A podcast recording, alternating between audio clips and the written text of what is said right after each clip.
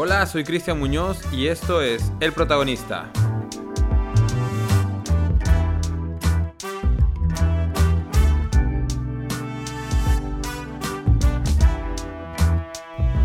Hola, bienvenidos a un nuevo episodio de mi podcast El Protagonista. Gracias por darte un tiempo de escuchar este episodio y de pertenecer a esta pequeña pero creciente comunidad llamada El Protagonista. Hoy continuamos con nuestra serie Encontrando al Protagonista y como hemos estado haciendo en los episodios anteriores, tenemos un invitado y es realmente una persona que admiro, que respeto, que valoro.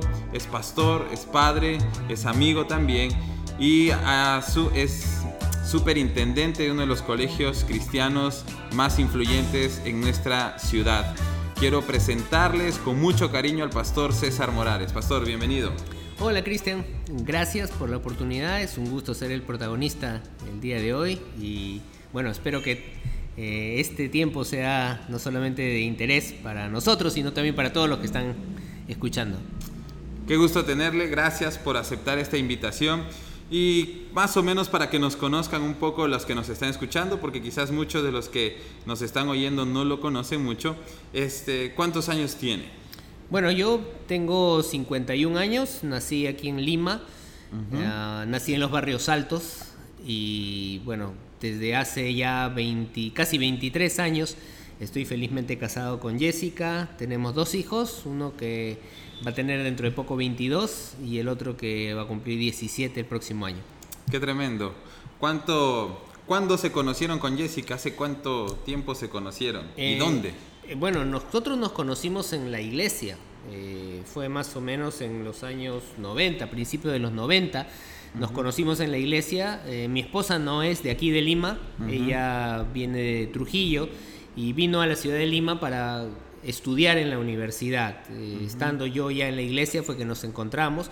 No tuvimos una relación de, romántica desde el principio. En realidad tuvimos un tiempo largo de Lo ser hizo sufrir, amigos. lo hizo sufrir, lo hizo Así sufrir. es.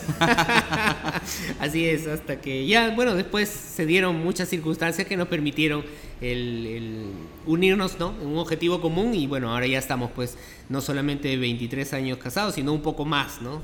de, de todo ese tiempo. ¿Y cuántos años como cristiano, como creyente? Mm, bueno, yo me convertí en, que yo recuerde, en el año 1979, entonces ya debemos tener unos 30 años, ¿no? Creo, Wow. sí.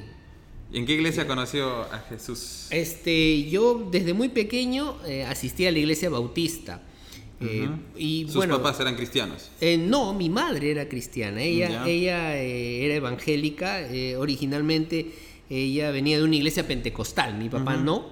Y recuerdo, pues, como una anécdota que nosotros eh, fuimos desde pequeños, cuando yo tenía más o menos 10 años a la iglesia, pero mi mamá eh, tomó un, un bus, un transporte público, una unidad de transporte público que eh, no nos llevó a una iglesia donde ella esperaba llegar, sino que nos bajamos unos paraderos antes y resulta que terminamos en la iglesia donde yo finalmente eh, empecé una relación con el Señor, ¿no? Qué increíble, ¿no? A veces los que conocemos Lima sabemos que es muy fácil que eso pase, que uno toma el bus Así y a es. veces se equivoca. Y mire cómo es el Señor que tomó esto para que usted pueda llegar a, a sus pies, ¿no? A la iglesia.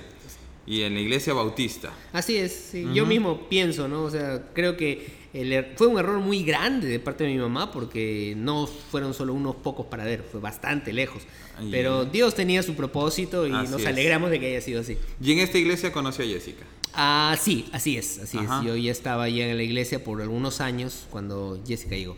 Y es, al comienzo, no sé si eso le, pa- le pasó, creo que, no sé si es algo que les pasa a todos, porque hay algunos jóvenes que nos escuchan, y cuando uno llega a la iglesia joven, creo que es complicado afirmarse en la iglesia, es difícil asentarse en la iglesia y abrazar todo lo que es la iglesia. Y la iglesia bautista es una iglesia bastante tradicional y a veces quizás puede ser bastante difícil en cualquier iglesia que los jóvenes permanezcan.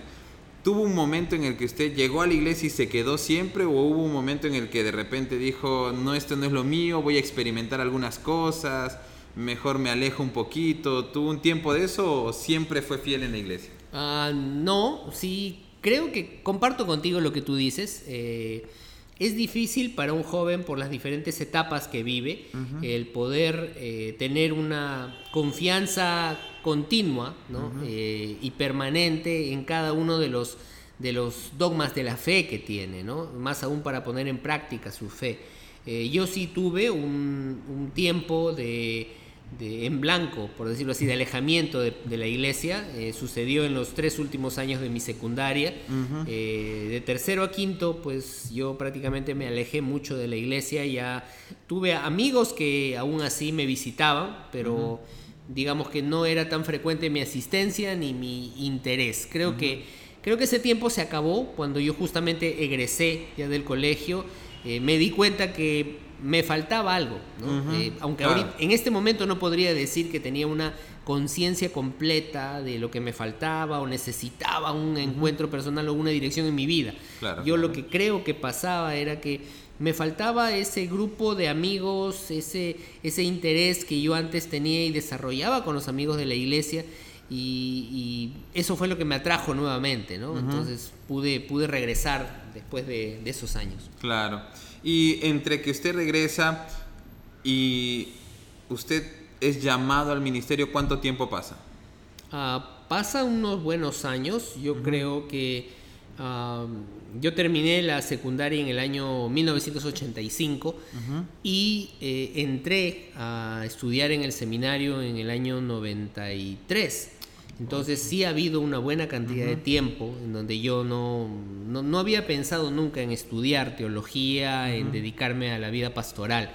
Eh, creo que eh, mi, vida ha sido una, eh, una preparación continua ¿no? hacia lo que yo estoy haciendo ahora y creo que siempre ¿no?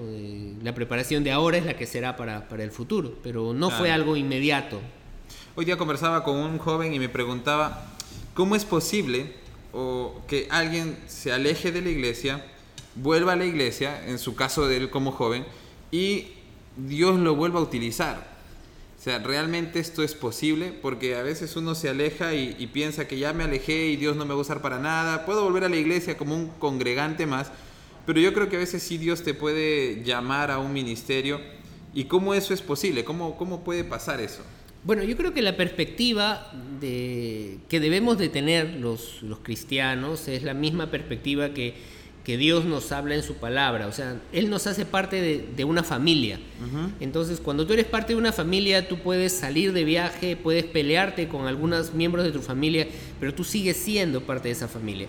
Y cuando tú regresas después de un tiempo, eh, no se ha perdido ese vínculo, ¿no? Si bien no nos hemos eh, conectado todo el tiempo, no sabemos las últimas noticias o no sabemos a veces las, los eventos tristes que nos han pasado, tú siempre eres parte de esa familia y, Dios te considera como parte de esa familia. Creo que el error de muchos de nosotros es que nosotros ya no nos consideramos así y, y, es por eso pues que es lo sorprendente, ¿no? Pero siempre está abierta la oportunidad para volver a ser parte de esa familia. Más es una perspectiva personal, ¿no? Que uno a veces se limita por sí solo. Sí. Y es una culpa y una carga que uno lleva que al final no la deja, ¿no? Dios te perdona, pero tú no te perdonas.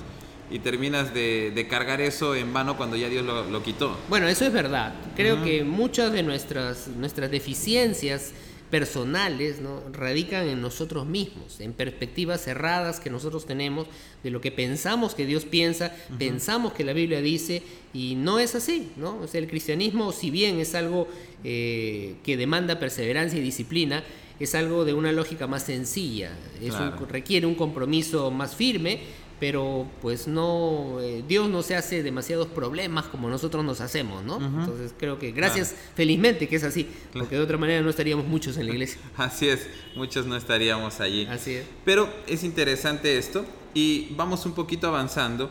¿Cómo un joven descubre o entiende que es tiempo de estudiar, de capacitarse? Primero es el llamado, después es la preparación, primero es la preparación, después es el llamado.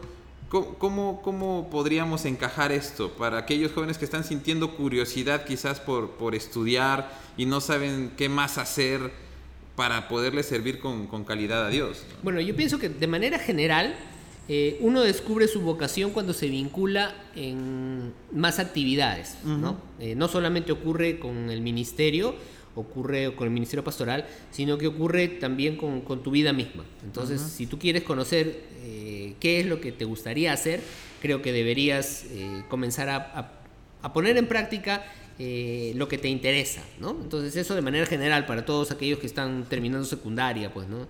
Entonces tiene que vincularse a, otras actividades y ahora hay un montón de voluntariados que no puede hacer. Entonces eso ayuda.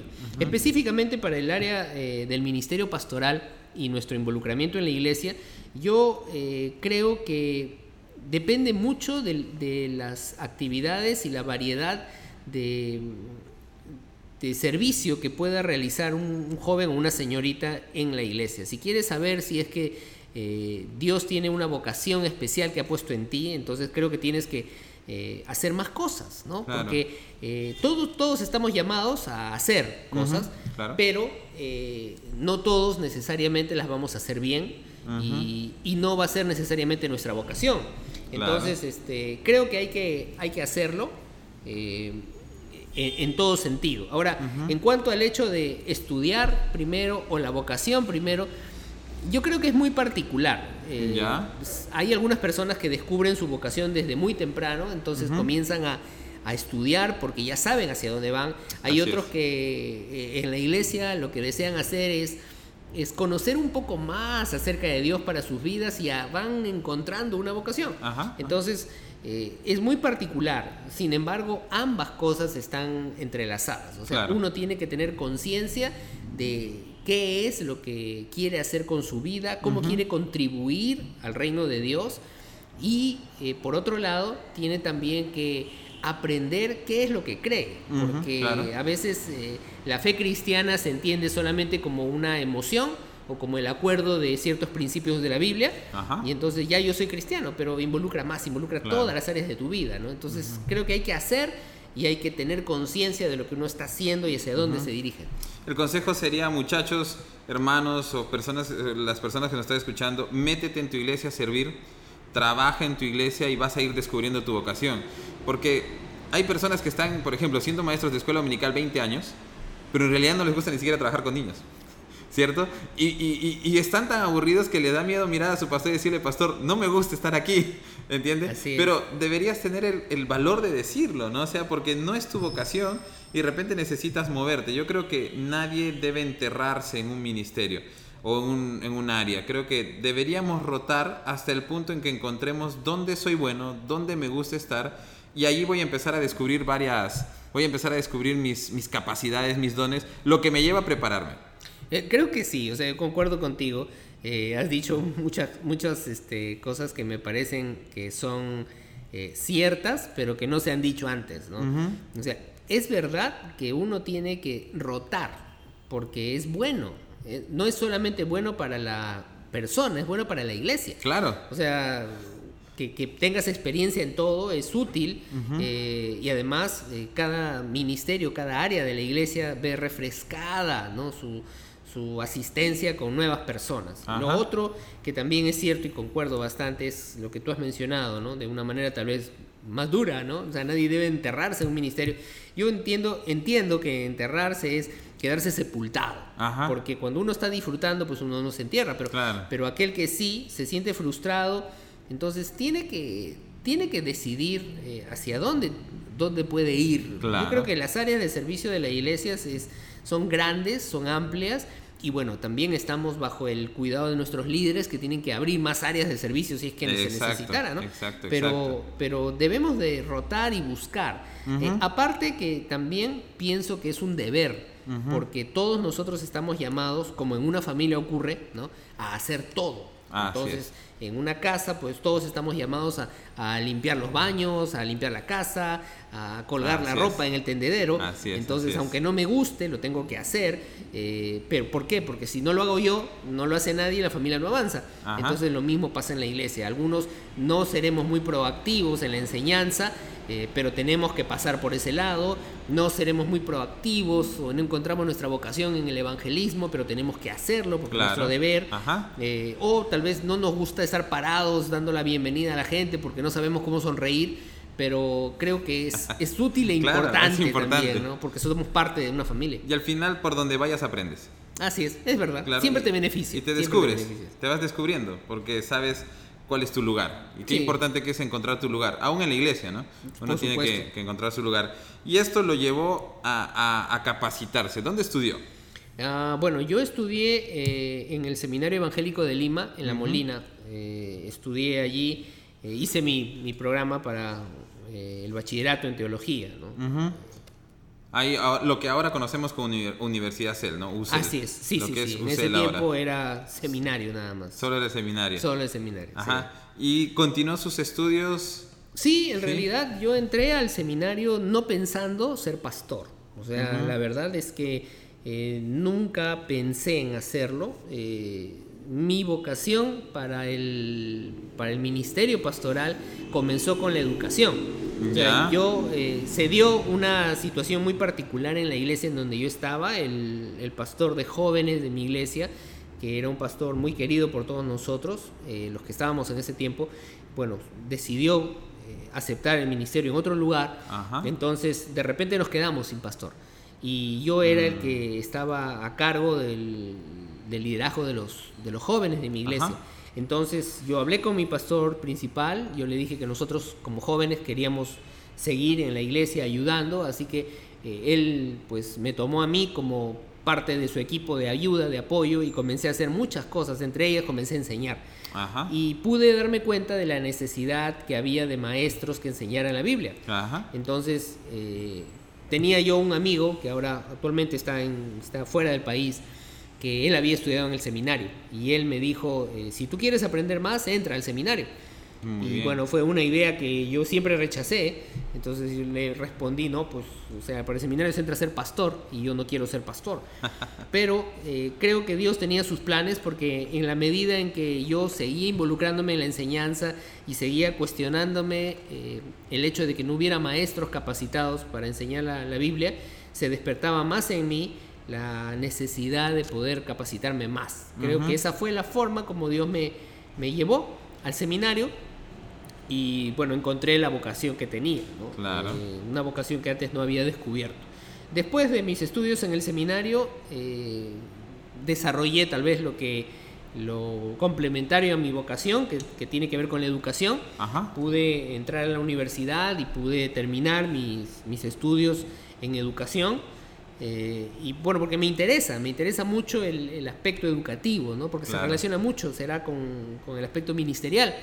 Entonces pude terminar ahí también estudios, ¿no? Y bueno, el Señor ya pues, me llevó por otros lados, me llevó a estudiar también más teología, que es el, deseo de todo pastor, el aprender más, el capacitarse más. Y también me llevó a terminar ya mi, carrera educativa, ¿no? Entonces me siento muy, muy agradecido a Dios por todo eso. Qué bueno, qué bueno. Cómo Dios va llevando de una a otra cosa, pero me gustaba lo que, lo que compartí hace un momento y para sacarle un punto a esto, es importante que si tú empiezas a sentir la curiosidad, converses con tu pastor. Mm, si tu porque es tu pastor, es tu amigo. Es el que te va a decir, oye, ve por este lado, ve por este camino, incluso te va a recomendar dónde estudiar porque a veces uno no sabe y quiere solito hacer las cosas, pero tienes un pastor, acude a tu pastor y pregúntale y, hazle saber tu necesidad de, aprender más. Pero también mientras estudias, descubres tu vocación. Sí. Y Dios te puede llamar, pero no necesariamente van al seminario los pastores. No, no Entonces, van. también los que quieren capacitarse. Los que quieren capacitarse, ¿cierto? y también los, los, que, los curiosos esos también son bastantes. También los curiosos deberían ir al, seminario, ¿cierto? Sí. Porque andan en su casa frustrados con un montón de preguntas, hechos un nudo en la cabeza, y tienen un seminario o un lugar donde se pueden capacitar y deshacer esos nudos, ¿cierto? Y, les ayudaría.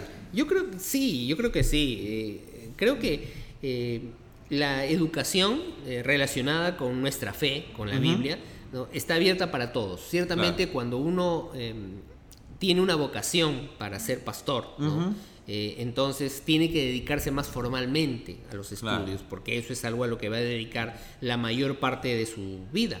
Eh, cuando no, también es una obligación porque tienes que saber, ¿no? ¿Qué es lo que tú crees? Entonces, eh, tienes que saber cómo aplicar lo que la Biblia dice y cómo defender tu fe también frente a otros, ¿no? Es, es una de, los, de las razones por las cuales uno estudia.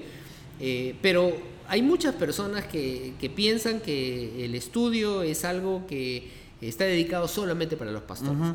Y eso no está bien, ¿no? Como tú mencionaste, hay muchas personas que están haciéndose un montón de preguntas, ¿no? Y yo, yo soy uno de los convencidos, ¿no? Que dice que eh, en el hacerse preguntas, ¿no? El hacerse preguntas no está el valor. El valor está en encontrar las respuestas, porque preguntas nos hacemos todos. Entonces, mientras más preguntes es bonito, sí, pero pues todos tenemos muchas preguntas pero a veces no estamos dispuestos a trabajar por la respuesta, a encontrar la respuesta. Y creo que encontrar las respuestas son lo que nos da los verdaderos eh, objetivos que nosotros estamos persiguiendo y confirma ¿no? si nuestras eh, inclinaciones o pensamientos son correctos o no.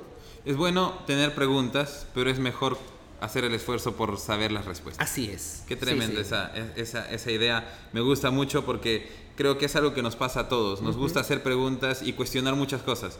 Pero hasta ahí llegamos, no somos de los que cuestionamos, pero no, no somos capaces a veces de buscar respuestas por nosotros mismos y, ahí es donde nos podemos perder, ¿no? es un punto bien complicado. Sí, nos gusta mucho hacer preguntas, nos gusta mucho poner objeciones a algunas cosas, pero no estamos dispuestos a a encontrar una respuesta o a buscarla, ¿no? Yo tenía un, profesor que me comentó, eh, bueno, él tenía una, en nuestras reuniones que teníamos de mis estudios, él tenía en su eh, oficina, ¿no? Eh, un cuadro que me comentó que se lo había regalado un miembro de su iglesia, pero en su oficina decía algo muy, que me llamó mucho la atención, decía, yo puedo vivir con las preguntas, pero muchas veces no puedo vivir con las respuestas.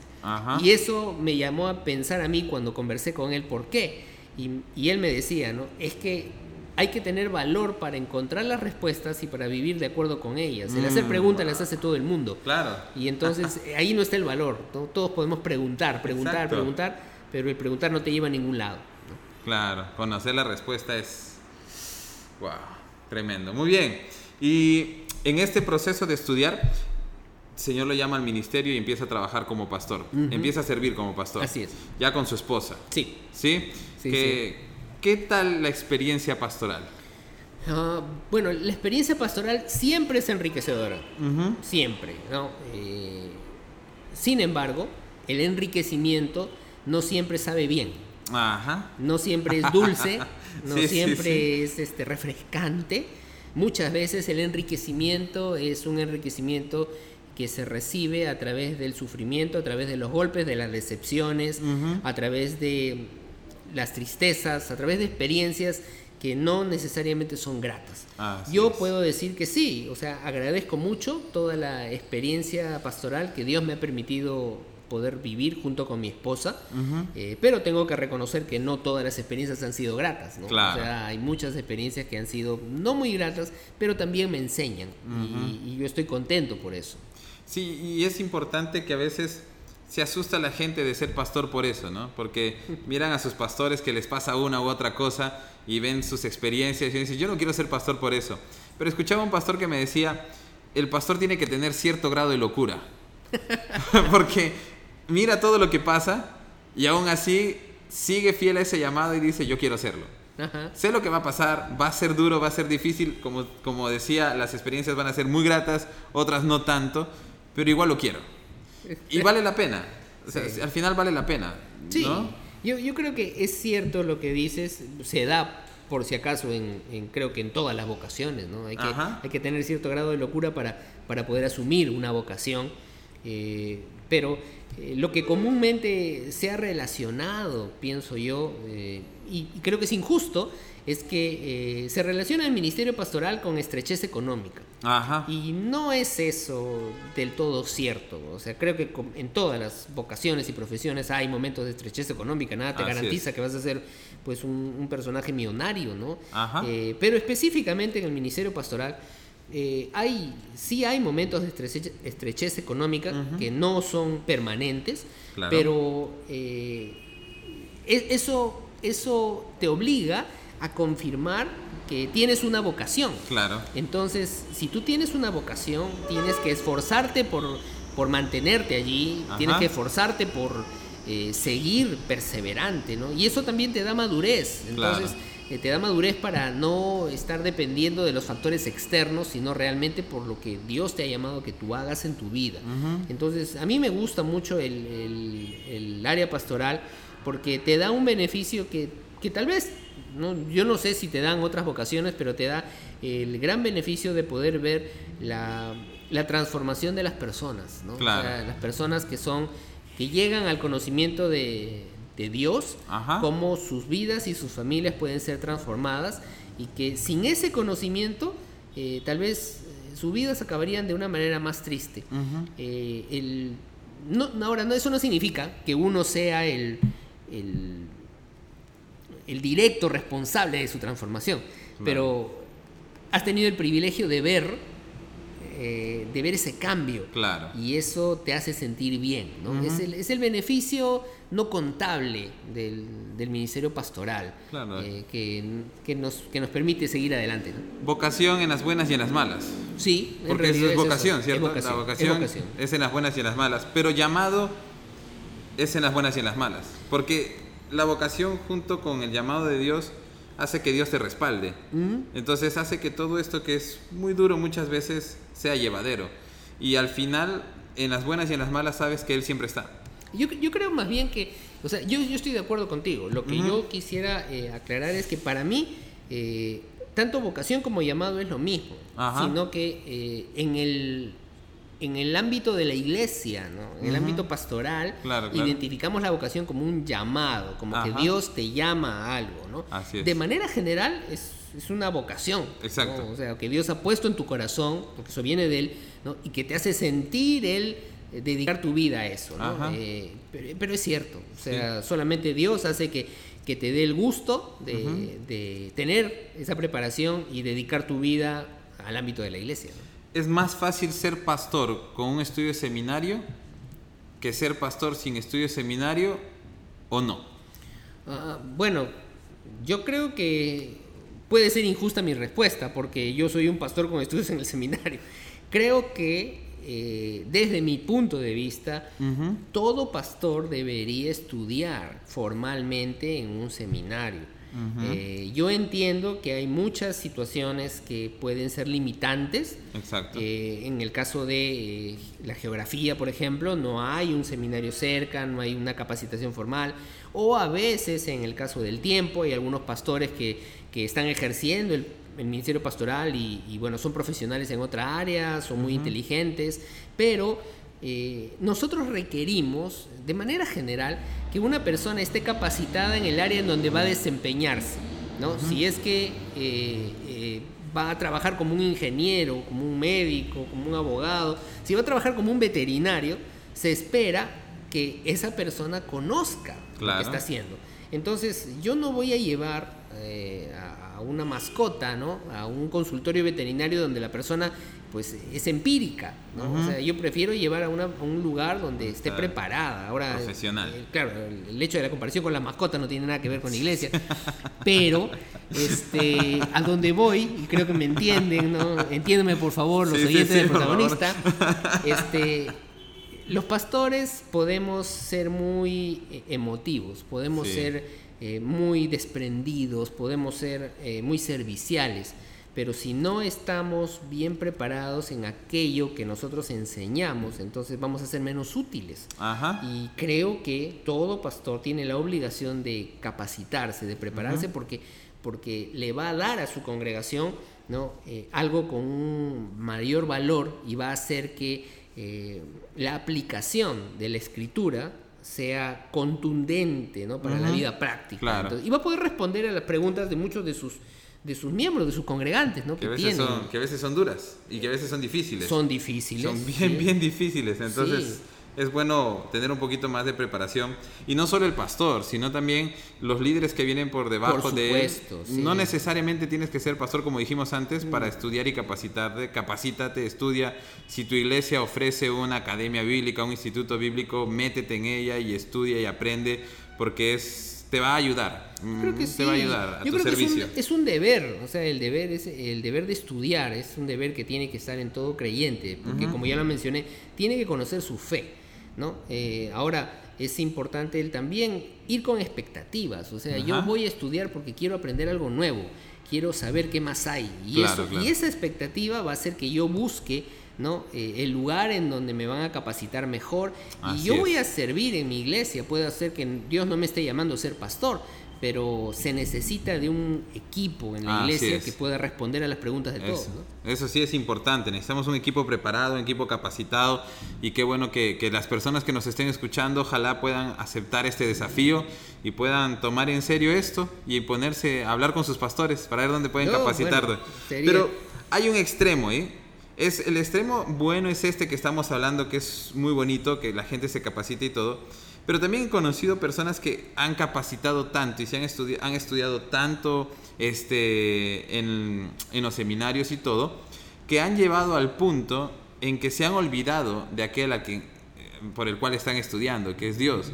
Nos volvemos tan teológicos, tan teóricos, que, nos olvidamos de lo que Dios puede hacer. No sé si tienes algún comentario por ahí. Bueno, yo, yo me, viene a la mente siempre el texto de Paulino, ¿no? que dice, el conocimiento envanece, el amor edifica. Eh, creo que cuando uno entra a estudiar teología va a encontrar... Eh, va a encontrar algunas verdades, va a encontrar algunas, algunos datos, alguna información que es interesante para una persona que investiga.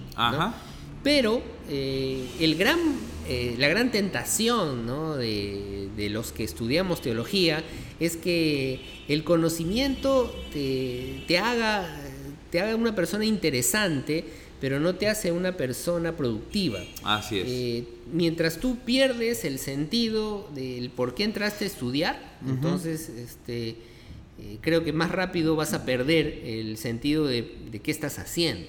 Así es. ahora, toda, el estudiar la revelación de Dios implica que nosotros tengamos una relación con ese Dios. Así es. Eh, no implica que estamos estudiando un libro cualquiera, porque la Biblia no es un libro cualquiera, es un libro que Dios se inspiró para, para dar vida, para producir cambio, para producir transformación, para dar respuestas a las necesidades de nuestras sociedades. Entonces, si yo me preocupo en estudiar eh, aspectos que son netamente técnicos de la Biblia, que pueden ser muy interesantes para mí, yo los voy a utilizar simplemente como unos datos que me animan, que me ilustran y que me sorprenden, pero no van a ser los que dan eh, la vida ni la respuesta a las necesidades particulares de los de mis congregantes. Entonces, eh, yo creo que la teología de escritorio siempre es una tentación.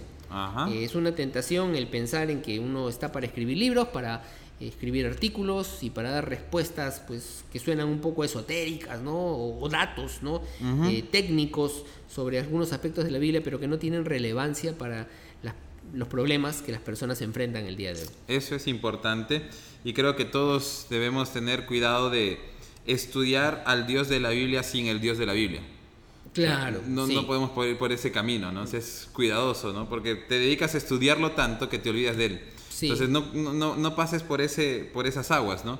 Siempre ve con Dios, camina con Dios. Me gusta lo que Moisés decía, ¿no? Cuando Dios le encarga todo, le dice, si tú no estás con nosotros, yo no voy. Ah, si tu presencia no va conmigo, yo no voy. Entonces lo mismo debemos pensar al capacitarnos. Si tú vas a estar conmigo, yo me capacito. Por supuesto, ahora depende mucho de la responsabilidad personal. Hay siempre momentos en donde todos los que estudiamos eh, encontramos o un poco árido el estudio, o pensamos que, todo lo que nosotros estudiamos sirve ¿no? para el ministerio. Eh, yo pienso de manera general que sí sirve, pero para el fortalecimiento de mi fe. Pero para el ministerio hay otras herramientas que yo puedo utilizar y que van a ser mucho más eh, digerible ¿no? la palabra de Dios para los que me escuchan. Entonces, eh, creo que sí es un reto, pero el balance no solamente lo tiene que mantener la persona, sino también está, está en las manos de la institución que capacita. Claro. O sea, creo yo que la institución que capacita, si depende de una iglesia o no depende de una iglesia, es otro asunto, pero, pero tiene que tener en claro qué cosas, a quién está capacitando. No estamos capacitando a escritores, a teólogos, alguno de ellos tendrá la vocación para hacerlo, muy pero estamos muy pocos, ¿no? Porque es, así en todas las carreras. Este, pero estamos capacitando a líderes de la iglesia, ¿no? a, personas que van a trabajar con personas. Y lo importante de esto es que si tú vas a capacitarte, es importante hacerlo, pero sin perder de vista el servicio ¿no? que estás dando. Por supuesto. Y algo que me gusta es, uno va a poder este, aplicar lo que le están enseñando si tiene dónde. No, por supuesto. si no tienes sí. dónde aplicarlo, entonces es en vano lo que estás estudiando. y, lo, y lo otro que quería es, en el seminario nos capacitan para muchas cosas, ¿cierto? Y uno sale a veces del seminario y lo ponen a liderar. ¿Cuán diferente es la teoría de la práctica? Oh. Bueno, eso, eso es un reto que se da en todas las profesiones, ¿no? Y, y creo que el estudio teológico no se exime de ello. Eh, hay muchos aspectos que, que uno aprende solamente con la experiencia. Ajá. Creo que el seminario te da eh, herramientas básicas, pero eso es algo que, que se tiene que, que saber desde antes. ¿no? O sea, Claro. el terminar el estudio del seminario no te hace pastor. Eh, el terminar los estudios en el seminario te hace una persona competente en el conocimiento de la teología. Ajá. Pero tienes que desarrollar otras habilidades, ¿no? Como la comunicación, como el acercamiento, la empatía, etcétera, ¿no? Que los vas a adquirir justamente en el trato con las personas. Así es. Porque tú trabajas con personas. Entonces, Exacto. la paciencia para escuchar a una persona que te cuenta los problemas, eso no se adquiere en el seminario. O Exacto. sea, la, la forma como, como tú puedes utilizar la escritura eh, puede tener una, una fuente inicial en el seminario, pero te vas dando cuenta que no es lo mismo el aconsejar a un joven que a una persona adulta, ¿no? a un soltero que a un casado. Entonces, es. eso te lo da la experiencia y, y, bueno, la experiencia es, es muy útil. Ajá, y probablemente aquí hay, hay personas que también de repente no pueden capacitarse en un seminario por la economía, porque el seminario muchas veces te va a pedir una pensión y algo, pero también existe un cúmulo de libros que tú puedes ir adquiriendo de a poco y puedes ir estudiando y leyendo, pero siempre con la guía de tu pastor, ¿no? O sea, no, no te Sí. prepares sin contar con la cobertura espiritual de tu pastor, la ayuda de tu pastor, la asesoría de tu pastor, para- porque todos podemos capacitarnos, pero hay que saber qué camino seguir, ¿no? ¿Qué recomendaría a alguna persona que quiera empezar a leer algún texto o una, un tipo de preparación? No puede acceder a un seminario, pero quizás quiere empezar a estudiar algo. ¿Qué, le recomendaría por dónde debe empezar? Bueno, yo creo que, que lo primero que, se da en muchas congregaciones es si no hay una escuela de preparación en tu iglesia, eh, seguramente va a haber una en la denominación en donde tú estás. O sea, Ajá. en el grupo de iglesias fraternas deben tener algún lugar donde se capaciten. Eso es lo que debes de buscar. Eh, como segundo peldaño, ¿no? debes de, de conversar con tus líderes, con tu pastor y ver qué libros te pueden recomendar para que tú puedas leer, dado que no puedes asumir un curso ¿no? este, eh, al 100%. Entonces, ¿qué libros ¿no? Eh, que te pueden recomendar que te van a ayudar en el ejercicio de lo que estás haciendo Claro. eh, o en encontrar las respuestas que tú estás buscando? Ajá. Ahora, ciertamente eso es bueno, pero tiene un límite, porque no interactúas con el libro. El libro solamente te da eh, cierta información, te da ciertas respuestas a lo que estás preguntando, pero no, te, no interactúa. Entonces, es bueno leer y es útil, ¿no? Eh, pero si, si hacemos una un balance entre solo leer y estudiar, Ajá. bueno, deberías estudiar y complementar eso con la lectura, ¿no? Porque la lectura por sí sola pues te puede llevar a algún lugar que no estás esperando. Sí, puedes terminar confundido. Así es. Más que, más que aliviado. Claro, mucha lectura Claro. porque no sabes qué, qué fuentes Así consultar. es. Es, es. es muy bueno lo que estamos conversando, es muy rico lo que estamos co- conversando. Eh, si ustedes están escuchando algunos ruidos de carros y todo, es que estamos en la oficina del pastor que está justamente al costado de la avenida Petit Ars aquí en Lima y hay mucha, muchos carros, así es que compréndannos. y, muchas gracias a los oyentes por la comprensión. Sí, sí. Y ahí justamente hablando de- de- del colegio en el que está trabajando, el Colegio San Andrés, ¿cómo fue este paso de ser pastor, director de la uni- de- del seminario, a pasar a ser superintendente de un colegio? Eh, bueno, yo, eh, como he mencionado, eh, estudié teología, pero también estudié educación. Y el fenómeno educativo siempre me ha llamado la atención. Yo he tenido el privilegio de poder pastorear en, en iglesias pequeñas y en una iglesia grande, ¿no? pero siempre mi, mi vocación ha sido para la enseñanza. Entonces, eh, se abrió la posibilidad de poder participar en el Colegio San Andrés como superintendente y la junta directiva me pidió a mí el, asumir ese reto. Para mí ha sido un reto porque dentro de los deberes que me planteaban a mí estaba el de cuidar y mantener la línea evangélica que tiene el colegio. El colegio desde su fundación ha sido un colegio evangélico y entonces me pedían a mí que no solamente supervise la transformación educativa del Colegio San Andrés, sino que también eh, supervise la, espiritualidad del colegio y la línea eh, doctrinal. ¿no? Entonces yo vi en, ese, en esa invitación eh, una posibilidad de ampliar más el ministerio en donde yo estaba desarrollándome, eh, lo cual no significa que, sea lo único que yo haga. Yo tengo que reconocer eh, junto con mi esposa, ¿no? Nosotros hemos sido llamados al ministerio de la iglesia, tenemos una vocación para vincularnos con la iglesia, para estar en la iglesia. Entonces, creo que mi tiempo en San Andrés es un tiempo de de preparación personal, de desarrollo personal, desarrollo académico también, porque puedo tener la, posibilidad de ver, eh, de constatar in situ, ¿no? Cómo se da el fenómeno educativo en nuestro país. Eh, y bueno, mientras mi tiempo se, esté aquí, pues espero dar lo mejor de mí. Pero tiene que ver mucho con la vocación relacionada que, uno tiene, ¿no? Entonces, este, yo, lo, yo lo entiendo de esa manera. Y todo lo que aprendió como pastor, todos los aspectos de liderazgo y todo aquello que el Señor ha ido formando en, usted, en su familia, les ha ayudado en esta nueva etapa como superintendente de San Andrés? Eh, yo creo que sí. Eh, la preparación que tuve en las iglesias me ha hecho, me ha, dado de alguna manera un cierto eh, beneficio, ¿no? Eh, de todas maneras, es una realidad completamente diferente, pero eh, sí me ha permitido acercarme más. Por un lado, el trato con las personas, he podido relacionarme con ellas, no me ha dado temor de relacionarme con las personas, ya la iglesia te da eso. Segundo, yo durante varios años he trabajado como pastor de jóvenes, entonces el estar en un colegio te pone pues en una situación de relación con los jóvenes, los adolescentes, ¿no? Que, no hubiera tenido ¿no? si no hubiera estado como pastora anteriormente. Entonces, eh, sí me ha dado beneficios, sí me ha dado eh, algún tipo de ventajas el poder acercarme. He sido incluso profesor de algunas clases de, los chicos aquí en San Andrés. Entonces, eh, eso de todas maneras es algo que, tengo que reconocer, ¿no? Como un, un beneficio que me ha dado la pastoral. Ah, qué bueno. Ya vamos terminando con esta entrevista y queremos hacerle algo que siempre hacemos aquí en el protagonista. Es un juego de preguntas rápidas donde yo le voy a mencionar unas frases y algunas palabras y rápidamente me va a decir lo primero que se le viene a la cabeza. ¿Estamos? Un reto. lo primero que le voy a preguntar es, ¿comida favorita? Eh, ceviche. Mejor equipo de fútbol. Alianza Lima. Toda la vida. Toda la vida. Íntimos, íntimos hasta Ah, eso está muy bien. Todos los que de la U que nos están escuchando ya saben.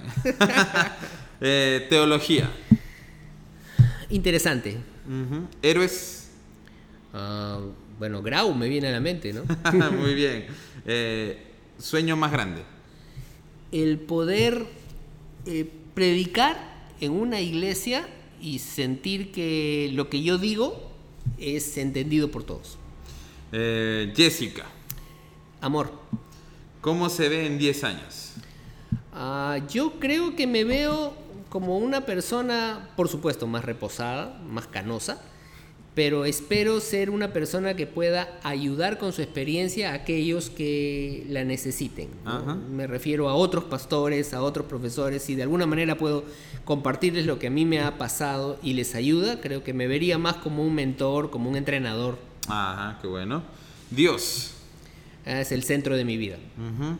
Eh, consideraría que todo aquello que usted ha vivido, si no estuviese Dios, en la ecuación, ¿sería distinto? Por supuesto, sí, porque creo yo que mi vida ha sido eh, una sucesión de hechos que si no estuviera Dios, yo no sabría dónde habría terminado. O sea, han sido hechos que solamente cuando Dios está dentro de esa consideración puedo encontrar la línea del sentido. Hasta antes de ello es, bueno, sin Dios sería una línea muy confusa de seguir, ¿no? Entonces, ¿Dios es el protagonista?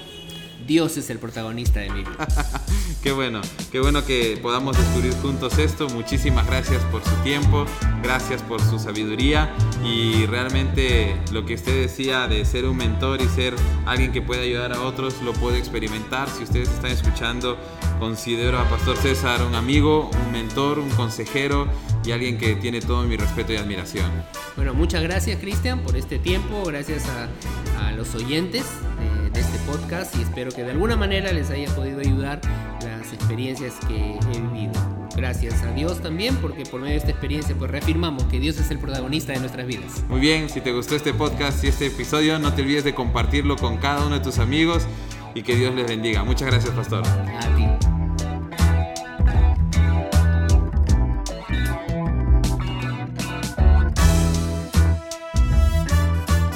Gracias por ser parte de El Protagonista. Nos encantaría que pudieras compartir este podcast con tus amigos y conocidos. Recuerda que puedes seguirnos en nuestras redes sociales y dejarnos tus comentarios. Si tienes preguntas sobre alguno de los episodios o una historia que quieras compartir, puedes escribirnos a elprotagonistape.gmail.com. Nos vemos en el siguiente episodio.